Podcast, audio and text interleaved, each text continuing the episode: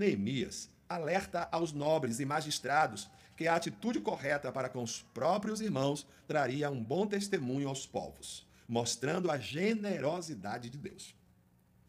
Isso é muito interessante, pois o que acontece quando o povo recebe um avivamento, uma das primeiras coisas é a abertura de coração aos necessitados.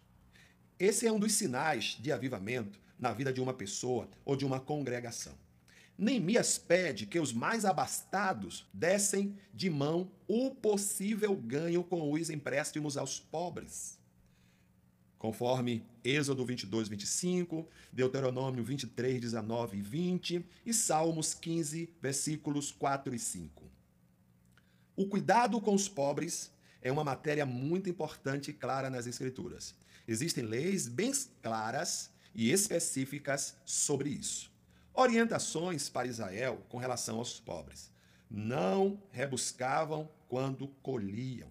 Levíticos 23, versículo de número 22. E quando fizerdes a colheita da vossa terra, não acabarás de cegar os cantos do teu campo, nem colherás as espigas caídas da tua cega. Para o pobre e para o estrangeiro as deixarás. Eu sou o Senhor vosso Deus. Êxodo 23, 11.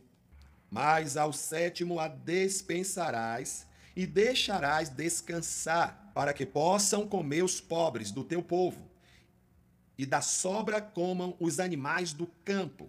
Assim farás com a tua vinha e com o teu olival. O cuidado dos pobres, como expressão de adoração e gratidão. Esdras capítulo 9, versículo 22.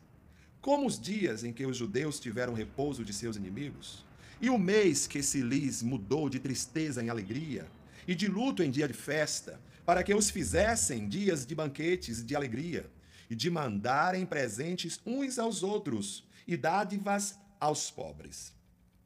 A assistência aos pobres, uma manifestação da justiça de Deus através de pessoas. Provérbios 29, versículo 7 diz assim: O justo se informa da causa dos pobres, mas o ímpio nem sequer toma conhecimento. Daniel 4, 27. Portanto, ó rei, aceita o meu conselho e põe fim aos teus pecados, praticando a justiça e as tuas iniquidades, usando de misericórdia com os pobres, pois talvez se prolongue a tua tranquilidade. Cuidar dos pobres é uma expressão da religião verdadeira. Mateus 19, 21, disse-lhe Jesus: Se queres ser perfeito, vai, vende tudo o que tens, dá aos pobres e terás um tesouro no céu. Vem e segue-me. Lucas 14, 12.